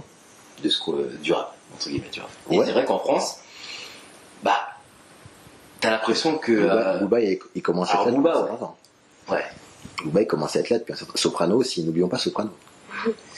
N'oublions pas Bah, Soprano. tu vois, regarde, j'ai là un truc. Soprano, tu sais, c'est pas parce qu'il est Moi, je suis immortel. Pas, moi, je suis, je sais pas. je ah. Ah non, ça c'est encore un autre débat. Oui, oui, Mais Soprano, c'est pas parce qu'il a, il a, il a, il a une tête qui ne change pas d'un poil depuis des années. Il faut pas oublier que Soprano, euh, on a, euh, il, Il a depuis combien de temps? il a, attends, les, les psychiatres, mec, programme des psychiatres, je sais plus Ouais, quand c'est ça date.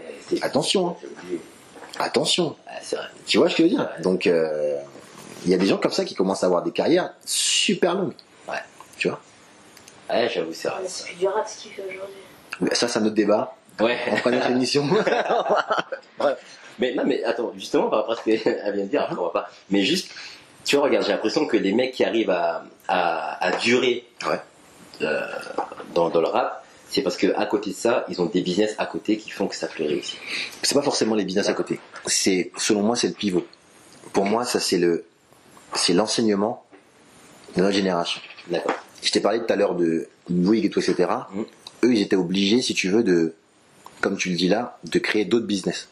Euh, les parfums pour euh, pour euh, co- pour euh, Paco Rabanne, machin, la téléphonie pour Bouygues et tout, etc.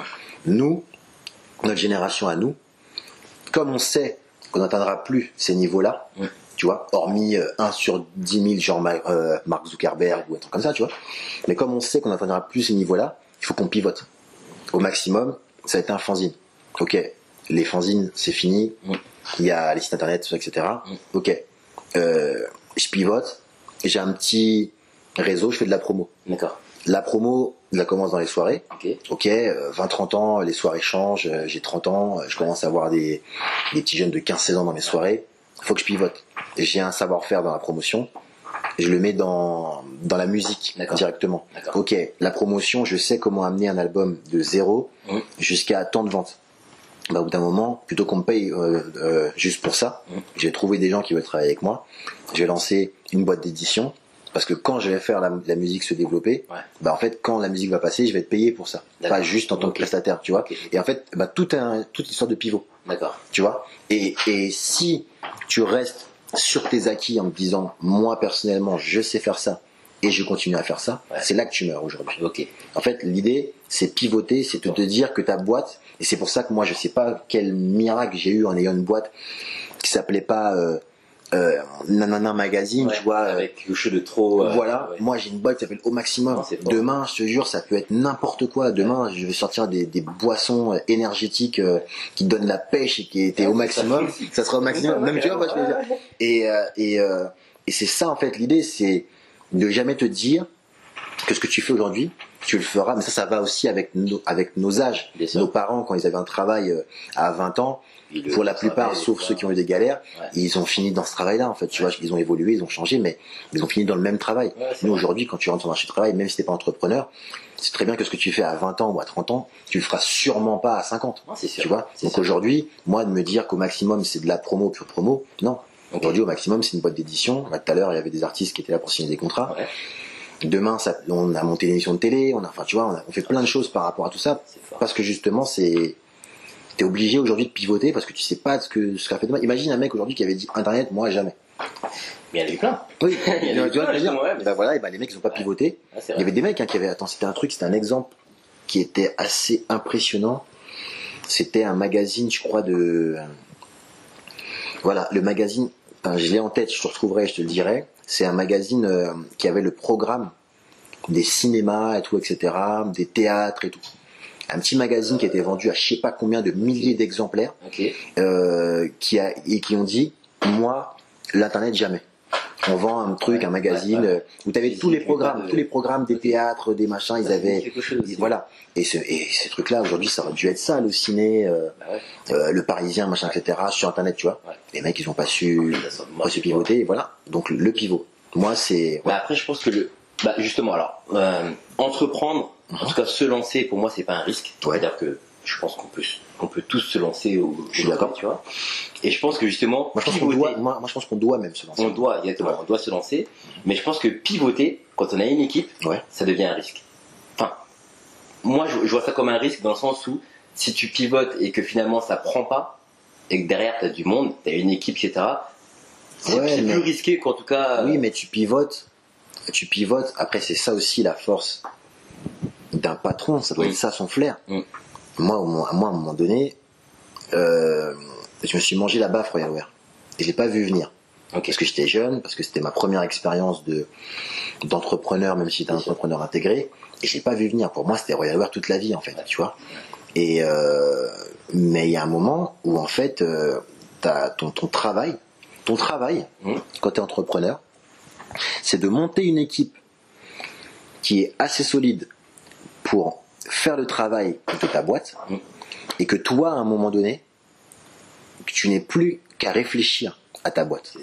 Tu vois ce que je veux dire? Ouais, carrément. carrément. et, et quand tu as atteint cet équilibre-là, les, les pièges, tu es censé les voir venir euh, Ouais, parce que du coup, t'as à une 10 vision. km. Tu vois, si tu dis un truc simple, moi je ramène, je ramène tout le temps, dans, toutes mes réflexions par rapport à ma boîte, Mm. je ramène tout le temps ça à des business euh, respectables, mais beaucoup plus euh, automatisés. D'accord. Le mec qui a, qui a une boulangerie, mais qui est boulanger, Ouais.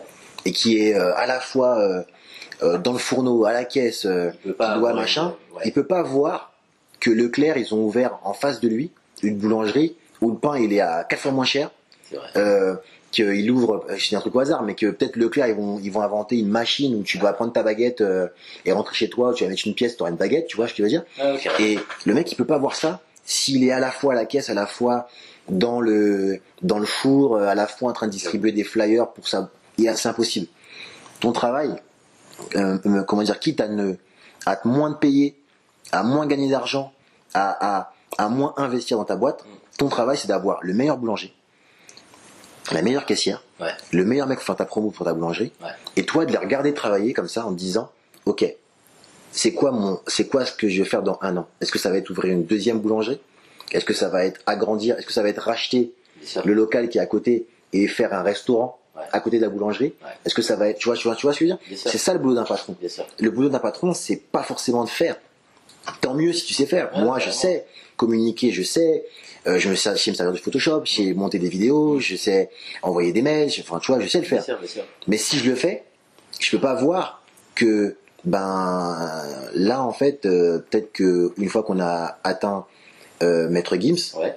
peut-être que mon travail à moi, c'est d'aller travailler avec Tal, avec Madame Monsieur et avec d'autres gens de la pop. Peut-être qu'on a aujourd'hui un savoir-faire tellement euh, tellement prouvé entre guillemets dans le rap Ouais. qu'il est peut-être temps d'aller se confronter à d'autres personnes. Ok, comment je fais ça? Euh, Ben en fait, j'ai un ami à moi avec qui je travaille régulièrement, qui s'appelle Guillaume, qui lui produit des gens de la pop. D'accord. Donc est-ce que je peux pas aller le voir en lui disant montons un truc ensemble pour bosser la pop puisque moi j'ai pas cette intimité. Et tu vois c'est ça mon travail. C'est ce que je fais en ce moment tu vois. Mais euh, mais mais ça je, je peux le faire. Ouais. parce que derrière je travaille avec quelqu'un qui s'appelle Rudy D'accord. qui qui qui, euh, qui gère l'agence. Qui est là avec moi qui, voilà euh, exactement. Qui est à côté de moi qui a tous les accès euh, Ça c'est bien. à, à tout ce qui est dans l'agence et moi je peux partir moi mon, mon vrai mon vrai plaisir c'est quand je pars une semaine euh, gérer des contrats à l'étranger Ouais. et que je reviens et que et que j'ai aucun mail euh, de plainte que j'ai aucun appel euh, machin que, que tout roule quoi tu vois Et là aujourd'hui, vous êtes combien chez au maximum aujourd'hui on est on est 6 D'accord. on est 6 Ok. On est 6 trois salariés deux trois salariés deux stagiaires et, et un freelance Et- Ok, d'accord. Donc, Vous êtes 6, ça fait, tu m'as dit, ça fait combien de temps que vous avez lancé l'agence là? Ça fait. L'agence sous cette forme-là, elle a, elle a, elle a 4 ans.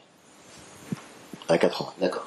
Et donc euh, depuis 4 ans, du coup, tu manages. Enfin non, tu manages, tu manages que tes magasins depuis cette année. Ouais, ça aussi c'est une partie, euh, ouais, c'est qui spéciale. ouais. n'existait pas, bien évidemment, Exactement. au début. Exactement. dû, euh, Ça aussi, tu vois, c'est un truc. euh, tu rencontres des gens, euh, tu, tu veux créer, tu t'es frustré de pas, de pas suivre les projets de bout en bout. Ouais.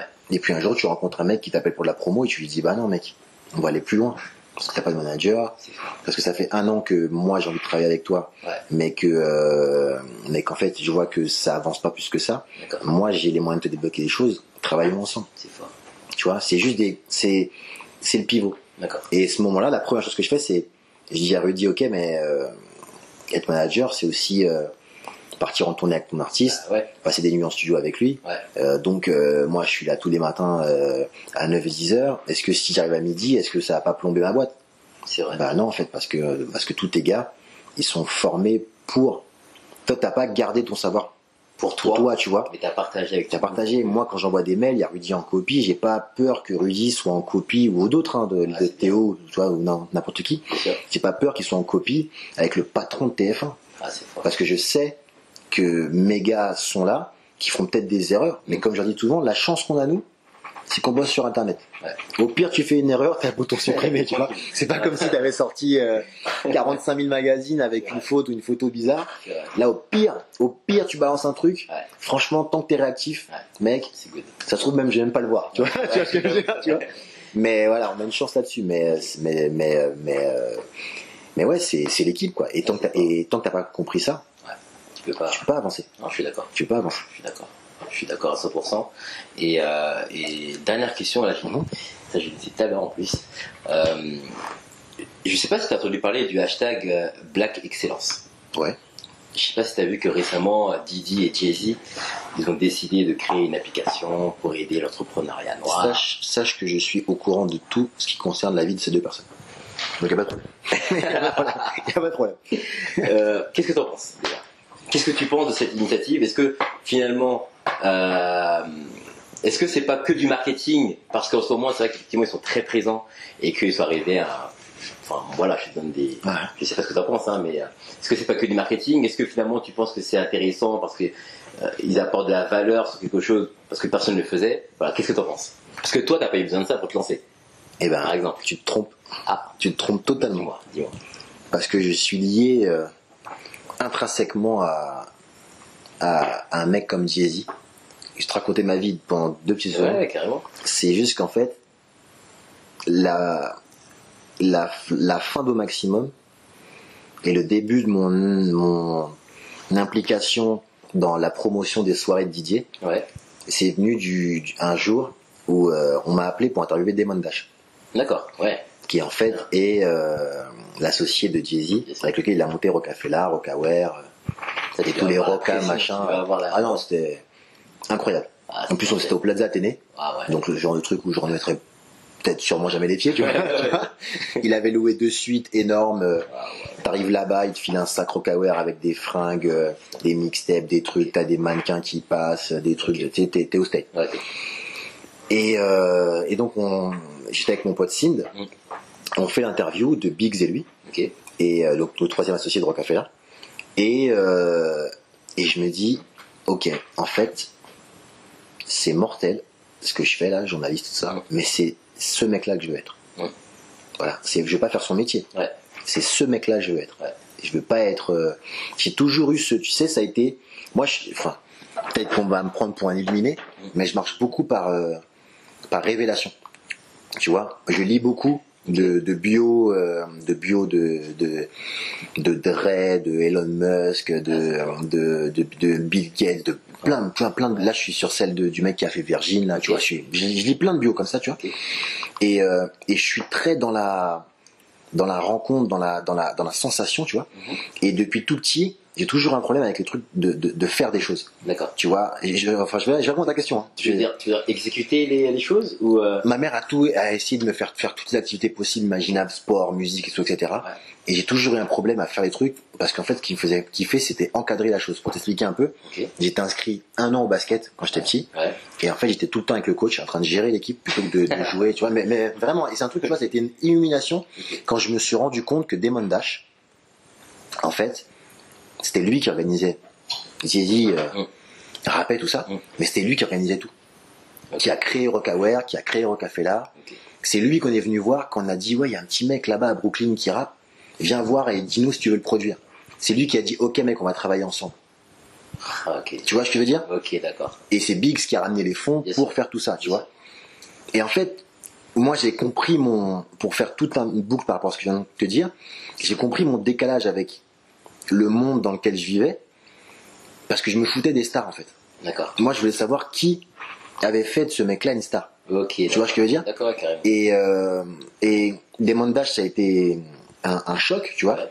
Et j'ai d'ailleurs revu à New York euh, il y a de ça 2-3 ans. D'accord. Et j'ai toujours la photo sur moi, donc je sors mon téléphone, je, je lui montre la photo et je lui dis mec, voilà, t'as as changé ma vie et tout machin. Il s'est pris la tête. Ouais. On était à une inauguration, il a amené tout le monde, on a fait des photos ensemble et tout. Il était lui-même avait, Ouais. franchement, il avait larmes aux yeux, tu vois Ouais, parce que c'était vraiment un truc euh, fort pour lui. Mm. Et pour répondre à ta question, je trouve que c'est supra important d'avoir ce genre de hashtag, d'avoir ce genre de choses, parce que faut pas oublier les choses dans la communauté noire, c'est que c'est pas quelque chose d'anodin, c'est-à-dire tout ce qu'on fait n'est pas anodin. Ouais. Et moi, je suis né en 82, et le seul exemple de réussite que j'avais en 82 de noir, Mm. et vraiment, c'était c'était soit Yannick Noah, soit Joey Star. Il n'y en avait pas d'autres.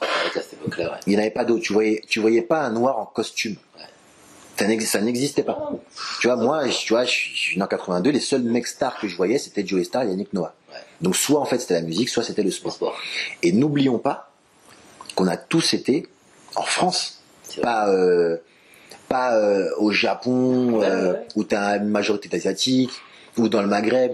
Non, en France, dans un pays aussi cosmopolite, Ouais. on a tous vu là là dans- par rapport à nos âges le premier noir présenté le journal télévisé sur TF1. C'est vrai. N'oublions pas sur le truc. On a vu tous là, nous on a vu tous le premier noir président des États-Unis. C'est pas loin tout ça, c'est pas des choses euh, tu vois, c'est pas des choses euh, qui sont tellement rentrées dans les mœurs que ah, ah, c'est normal, on s'en fout. Donc quand Jay-Z qui a été à la tête de Def Jam, qui a fait les records qu'il a fait, qui a battu Elvis Mm. en termes de une top numéro 1 au, au Billboard, etc., qui est marié avec Beyoncé, qui n'est pas n'importe qui. Enfin, tu vois, quand ce mec décide de s'associer avec Didi, qui est passé à côté de la mort, Ouais. qui a produit, selon moi, le plus grand artiste rap américain de ces dernières années, qui est lui-même décédé dans des conditions spécifiques, Euh, ouais. qui a produit un tas d'artistes, qui, a, qui est remonté, qui est redescendu, qui a failli en prison avec Jennifer Lopez. Ces mecs-là reviennent pas, ne viennent pas de n'importe, où. Ils viennent pas de rien, tu vois. Ils ont une vraie histoire. Et quand ces deux mecs aujourd'hui décide de créer ce dont tu viens de parler et de mettre le hashtag Black Excellence, c'est pas pour euh, c'est pas pour flamber, c'est pour dire à des petits jeunes aujourd'hui parce que tout le temps ça vient de chaque chaque personne qui réussit vient de quelque part. Et et c'est pour dire aux jeunes d'aujourd'hui, les gars, on n'est pas des, des exceptions. Nous, certes, on l'a fait, mais aujourd'hui, si nous on l'a fait, vous pouvez le faire. C'est bon. Ouais, On l'a fait, tu vois. Harry Roselmack aujourd'hui, si demain t'arrives pas à être euh, présentateur de TF1, mec, c'est de ta faute. Ouais, parce qu'Harry, il a fait. Et Harry, c'est pas un mec euh, qui vient d'une famille euh, bourgeoise ou je sais pas quoi, tu vois. Il l'a fait. Barack Obama, il a travaillé, il a fait ce qu'il avait à faire, il l'a fait. Ouais. Donc aujourd'hui, si tu veux être président des États-Unis, tu peux le faire. Et ben nous, Black Excellence dans la musique aujourd'hui, tu veux monter un label, tu veux monter Rockaware, tu veux monter machin, on l'a fait. T'es le mec là, Virgil Abloh, il devient euh, boss de Vuitton. Tu veux le faire, mec, fais-le. Ouais. Vuitton, c'était pas un truc euh, pour nous. Bien sûr. Lui, il a pris, ça veut dire on peut le faire. Si Virgin Abloh dit demain, balance une photo Black Excellence, ouais. Ouais. Et c'est pas de la flambe. C'est juste qu'en fait, on, a, on, on revient tellement loin C'est vrai. parce que derrière Black Excellence, t'as le côté euh, Didi, euh, Oui, Qu'on vois, connaît. oui. comme un cousin un peu fou, tu vois, ça. voilà. Mais t'as le côté aussi où il a posté une vidéo moi, qui m'a marqué. C'était deux petits qui étaient devant la devant l'affiche de de Euh, de- Black Panthers. Oui, Black Panthers. Il a partagé ça. Ouais. Il disait, moi je suis lui, moi je suis lui, moi je suis un tel, moi je suis. Et il disait, les gars, c'est super que ces deux petits machin, mais c'est la première fois que ces petits-là ils peuvent voir un film de super-héros. Ils peuvent se dire, moi je suis lui, mec. Vrai. On est en 2018. Moi, Il y a des super-héros depuis les BD euh, Marvel en noir et blanc. euh, Ouais, tu vois ce que je veux dire? Nos, nos- Les grands-pères américains, ils ont légué des Marvel aux, aux mecs d'aujourd'hui. Ouais. Et c'est la première fois que les deux petits peuvent aller voir une affiche en disant Moi je suis lui. C'est pas loin. Ah, c'est historique. C'est aujourd'hui. Ça date ça même, ça même pas six mois Black Panthers. C'est vrai. Tu vois ce que je veux dire? Donc quand les mecs imposent quelque chose, tu vois, Mm. il faut que ça soit compris comme des comme des moves super importants en restant humble. Tu vois, moi, moi aujourd'hui, je donne des cours à la Sorbonne. Oui, j'ai vu ça aussi, ouais. Je suis un mec qui a grandi à C'est des cours de quoi? D'économie euh, Euh, numérique? ouais, d'économie numérique. Ok. Je suis un mec qui a grandi à Épinay-sur-Seine.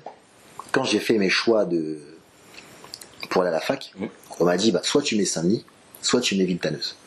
Alors que j'aurais pu mettre la Sorbonne. Ouais. On m'a dit ça, tu vois. Donc moi, je suis au lycée, Ouais, je mets ça, tu vois ce que je veux dire? Et quand j'arrive à la fac, on me dit putain, t'es super bon dans ce que tu fais dans la communication et tout. T'aurais dû aller à la Sorbonne. Et moi, je dis bah je savais pas. Bah ouais. Je savais pas que je pouvais mettre autre chose Ouais, que des carrément. trucs qui sont à côté de chez moi, quoi, tu Ouais. vois. Et aujourd'hui, je reviens à la Sorbonne en tant que prof. Tu vois, sans avoir fait d'études de prof, on m'a appelé, on me dit ouais, viens donner des cours à Sorbonne, tu vois. Ça, c'est un truc. Ah, En toute modestie, j'aurais pu mettre Black Excellence. Ah, carrément. Parce que les petits qui sont aujourd'hui en cours à Épinay, je leur dirais, les gars, j'ai pas pu y aller. Vous, vous savez maintenant. Vous, pouvez, vous avez tout Internet pour vous renseigner. Allez-y et devenez prof là-dedans. Parce que moi, je suis un bug dans la Matrix, tu Bien vois. sûr, je suis là-dedans, mais je suis pas prof, machin. Tu vois, je suis un bug. Vous pouvez être prof là-dedans. Tu vois, donc ça, c'est super, ça, c'est super important. Et, et, et des mecs comme ça, tu vois, donnent l'exemple. Et c'est pour ça, pour finir, que tu vois, un mec comme. euh, il y a un jour, il y a eu un reportage sur moi et tout. Mhm. Et, euh, et euh, sur France Télé. Et, euh, et j'ai envoyé une longue lettre sur Facebook, un long message. Mais j'appelle ça une lettre parce que vraiment, c'était, il y a que le support qui était différent, mais c'était vraiment une lettre de remerciement à Kenzie D'accord. du secteur A Ouais, ouais, carrément. parce que euh, parce que je me souviens d'un reportage qu'on avait fait sur le secteur Ok. 1 à, sur M6 dans. Capital Ouais. où en fait il y avait euh, un brouhaha pas possible à Skyrock tu sais, c'était une semaine de, Ouais, c'était un peu. une semaine d'un des mecs du secteur A tu vois donc il y avait toute l'équipe et tout machin et t'avais Capital qui, qui, qui s'avance vers lui en lui disant euh, oui alors vous voulez dire un mot?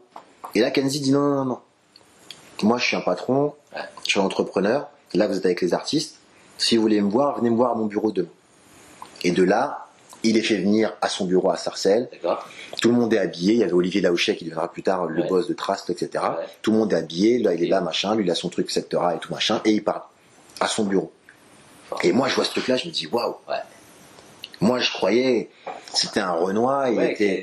allait Je dis vraiment, je dis, tu vois, j'utilise le terme express, tu Bien vois, sûr. c'était un Renoir, il était avec le secteur A, qu'il allait sûr. parler, ouais, what's up, nanana, Ouais, on ouais. est là. Non, le mec, il a une réflexion. Cette réflexion-là, 20 ans plus tard, quand France, quand France Télé m'appelle en me disant on va faire un reportage sur toi, Mm. moi je dis ouais, mais non. vous n'allez pas me faire un reportage bizarre. Si vous voulez faire un reportage, vous venez dans mon bureau. Vous voyez ce que tu vois. Et ça, c'est Black Excellence. C'est quand les mecs te donnent un exemple qui reste gravé en toi et que 20 ans plus tard, tu sais que ce mec-là t'a servi. C'est pour ça que j'ai envoyé une lettre. Je lui ai dit merci. Et il m'a dit justement la phrase. Il m'a dit une génération crée l'autre. Ah, Et, et, et c'est ça ce que, ce que, ce que ces mecs-là ils veulent, ils veulent expliquer? C'est c'est qu'on est, c'est Kenzie, c'était le premier mec à avoir fait un reportage. euh, Bah, tu vois, on ouais, n'est pas loin. Tu vois, Ouais, c'est ça. On n'est pas, on n'a pas l'exemple, on n'a pas des exemples nous de de mecs qui ont créé des choses dont on se rend même pas compte. Je sais même pas qui a créé Elf ou euh, Mm, mm. ou Total, mais il y a un mec chez lui, c'est son grand-père qui, est- c'est son arrière-grand-père qui a fait ça. Donc lui, il peut déjà. Tu vois, moi quand je lis management, il y a une, il y a une rubrique de management où euh, les mecs euh, font l'historique de je sais pas quoi, Mm. de, de, de, de la vie des, des entrepreneurs d'aujourd'hui. Tu vois les mecs euh, arrière-petit-fils euh, du créateur de Bic. Ouais. Mec, ton, Ouais. ton père a créé les Bic. Ah. Tu vois, tu vois, tu vois, tu vois pas ce que je veux dire Nous, on n'a pas ça, mec. On n'a pas ce genre de choses. On a juste des mecs qui aujourd'hui le font. Donc c'est pour ça qu'il faut marquer l'histoire. Non, c'est vrai, c'est bien. Tu vois ce que je veux dire? Ouais, C'est juste ça. C'est. Black Excellence, c'est juste ça. Hein, je suis d'accord avec toi, c'est vrai que j'avais pas vu ça. Enfin, si, c'est vrai que euh, pour le coup, je me disais, bon, c'est vrai que c'est cool, parce qu'effectivement, il y a personne, comme tu dis, tu vois, et que euh, c'est toujours bien de pouvoir, euh, voilà, apporter une pierre à l'édifice, surtout par rapport à tout ce qui se passe pour nous, notre communauté et tout. J'avais peur, en fait, qu'elle soit perçue comme quelque chose de trop marketing, tu vois, parce que c'était Didi et Jay-Z, Ouais. et j'étais rentré trop dans le truc un peu de, euh, c'est forcément du marketing. Mais Parce que tout c'est le marketing. Voilà, c'est ça, en fait, vois. derrière. c'est ça, tu vois. savent derrière. Mais Mais derrière ça, dans le fond, Voilà. finalement, Mais c'est autant marketing que quand euh, que quand Steve Jobs va euh, à une université euh, Ouais, faire un discours avec un parterre majoritairement blanc Mhm. et qui leur dit les gars allez-y faites Mhm. machin. Mhm. C'est du marketing. vrai. Parce que derrière le mec il dit ça, mais c'est pour que pour juste récupérer les meilleurs ingénieurs et se faire des thunes avec ses iPhones et ses- tu vois, tu vois ce que je veux dire C'est marketing. Quand il dit Black Excellence, c'est pour lancer des mecs et pour enfin c'est des incubateurs les mecs, Ouais, des incuba- les mecs sont des incubateurs vivants. Ça, ouais, Tu ça. vois, donc derrière, euh, ils vont lancer ça, et puis le mec qui va inventer la prochaine, le prochain Facebook, Ouais. si c'est un Renoir, bah, il ira Ouais, pas direct. euh, chercher des, des- des investisseurs ailleurs, il ira chercher Pididi et trucs. Les mecs sont, les mecs sont pas, c'est pas des mecs qui font ça gratuitement, Bien sûr, mais c'est des mecs qui le font dans le sens de l'histoire. c'est vrai. Parce qu'eux, ils se sont rendus compte que, que ces, ces mecs ont vu Russell Simons monter des. Putain, j'avoue. Tu vois, c'est, tu vois ce que je veux dire? C'est, c'est pas, c'est pas loin. Russell Simons, il vit toujours. Ouais. Le premier, entre guillemets, euh, euh, le premier, entre guillemets, label euh, créé par Russell Mm. et, Rick- et, et Rick Rubin, Ouais. justement mélangeait rock et rap, Ouais. Def Jam, c'est le mec, tu vois, les mecs vivent Ouais, toujours. C'est vrai, c'est vrai. Tu vois vrai, Tu vois. Donc euh, là, je regarde en ce moment le, le reportage sur Dr. Dre sur Netflix. euh, il y a un reportage, j'ai Ouais. vu, putain. voilà. quoi. Donc euh, les mecs ont tout créé. Donc c'est pas long, c'est pas long. C'est pas. Voilà. Et euh, pour finir, prochain objectif, est-ce que t'as. Tu nous as parlé que t'as vachement pivoté. Est-ce que là, dans 10 ans, dans 20 ans, où est-ce que tu te vois Mon prochain objectif, c'est. Euh... Une bonne question, ça. Ouais, non, bonne question parce que parce qu'en fait l'idée c'est que euh, justement là c'est la première fois de ma vie où je réfléchis parce que ça a toujours été Mm. comme, comme tu l'as compris des des rencontres, des chocs, des surprises, des machins. Mon premier objectif aujourd'hui, ça va être mon, mon, mon- mon- enfin, mon prochain objectif, pardon, ça va être de euh, de deux choses, de consolider ce que je fais aujourd'hui dans d'autres domaines. D'accord. C'est-à-dire, euh, ok, je crois qu'à 35 ans, je peux dire que je sais communiquer Mm. dans mon domaine, la musique. Mm. Je sais pas communiquer dans le sport, dans, dans la ça, mais dans la musique. Je pense qu'aujourd'hui, je peux dire que je, je- que je, que je sais le faire. Mm. Donc aujourd'hui, bah, ce qu'on a fait pour 50 Cent, pour euh, pour Gims et pour Alpha One et pour euh, du rap, Mm. je pense qu'on peut le faire humblement pour d'autres styles de musique. Donc on va commencer par la pop, on va aller vers l'électro, on va aller vers d'autres styles de musique, on va essayer de voir. D'accord. Pas, pas pour dire qu'on a monté un créneau, parce que le rap c'est une musique Bien sûr. aussi belle que les autres, Ouais. mais juste pour tester d'autres choses. Ok. Ça c'est mon premier objectif. Et le deuxième, c'est euh, c'est de d'aller me tester sur des choses réellement business, parce que jusqu'à présent j'ai été un très très très très bon prestataire D'accord. mais j'ai pas encore été un vrai businessman dans le sens euh, euh, gestion de contrat, Ok. lancement de carrière Ok. et, et euh, d'assumer certains risques que prennent d'autres personnes. Je ne jamais producteur D'accord. parce que c'est pas mon travail Ok. et parce qu'il faut avoir, je pense, Cette. un nez et ce truc que je n'ai pas. D'accord. Mais par contre, les éditions, le publishing, tout ça, ça m'intéresse beaucoup en ce moment. Et c'est ce que j'ai lancé en ce moment. Et, euh, et ça, ça m'intéresse le, les contrats, les, les gestions, les éviter les, les arnaques. Tu vois, ça, ça m'intéresse vraiment. Ça, ça, ça, ça, ça, ça, c'est à titre pro, les deux points pro, Ok. ce qu'on fait en ce moment. Et, euh, et à titre personnel, c'est euh, c'est bah, justement de passer le message. Quoi. Ouais. Parce que la Sorbonne, ça m'est tombé dessus. Et c'est un truc qui est... c'est incroyable. C'est un truc qui est, c'est magnifique. quoi. Quand tu sais, quand moi je me, moi je me souviendrai de mes profs toute ma vie, Bien sûr. tu vois? Bien sûr. Bah, de tous, marqué, oui, de mais ceux qui a marqué en tout cas, toute ma vie et j'en parlerai à ma fille, Mm. tu vois. C'est et quand je me dis que pour une centaine d'élèves, j'ai peut-être un mec comme ça, Ouais. c'est énorme. donc après ça donne envie d'écrire un bouquin, ça donne envie de Ouais, ouais, ah ouais non, non, mais raison, ça donne envie de donner, euh, tu vois, de donner plus que de prendre le temps de donner à, à- à d'autres personnes quoi. Ça c'est un truc, euh, c'est c'est magnifique parce que ça oh, tu donnes mais c'est toi qui te développes encore plus quoi. Carrément. Tu vois donc euh, c'est c'est l'é- l'éducation ça m'intéresse vraiment. Et peut-être plus tard des conférences. euh, Je donne déjà des conférences. C'est vrai Oui, tout à fait. D'accord. Tu vois, pour moi, ouais, je... c'est vrai, ça? J'ai donné une conférence à la place dernièrement, D'accord. À la place hip-hop, qui reste d'ailleurs, euh, j'ai un truc que je blague avec eux souvent, donc c'est à pouvoir la découvrir, mais qui reste la plus grosse conférence de la place. Pour le moment, personne m'a battu euh, en termes d'influence. Ils avaient rajouté des chaises et tout, machin, c'était Ah cool. ouais. Ouais, ouais. Et euh, là, j'en ai encore une autre à la Sorbonne bientôt, une conférence en plus des cours. D'accord. Et euh, j'étais parti au Canada donner des conférences sur la musique euh, francophone. Cool. Et voilà, je donne des conférences un peu partout. C'est bien. ça. Ouais, c'est plutôt Bah, cool. moi, c'est ce que je veux faire, tu vois. D'accord, Ça fait ah, partie ah de mes, ça fait partie de mes objectifs, c'est vraiment euh, faire des conférences. Ouais. Et genre, plus tard, moi, mon rêve, c'est vraiment plus tard de, qu'on fasse un film sur ma vie. Ça, Eh c'est, ben- ça, c'est le truc, je me suis toujours dit, il faut qu'à 90 ans, je me vois avec mes petits-enfants, tu vois. Et ben, j'ai envie de te dire, suis ton conseil et lance-toi. Ouais, ah bah ouais, mais c'est ça. c'est ça, carrément. Bah écoute, merci Alexis de nous Merci avoir reçus aujourd'hui. Franchement, c'est super cool. C'est à toi. Et euh, voilà, on reste connectés. Et, euh, où est-ce qu'on peut te suivre sur Insta ou sur Alexis euh, voilà. Il n'y a rien de plus simple. Tous mes réseaux sont Alexis Onestas. Ok. J'ai pas de pseudo, j'ai pas de truc. Et au maximum, bien entendu. Bien sûr. Et voilà. Ok. C'est pas plus compliqué. super. Bah écoute, je te remercie encore une fois. Merci à vous. Merci. merci. Et je suis dit à très vite. C'était l'épisode avec Alexis Onestas, aka Au Maximum. Je vous invite à le suivre sur Instagram ou Twitter. C'est Alexis Onestas, A-L-E-X-I-S-O-N-E-S-T-A-S.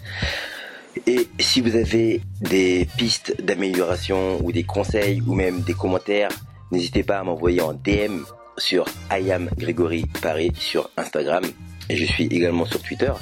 Et je vous dis à très vite pour un prochain numéro de 365 Days to Win.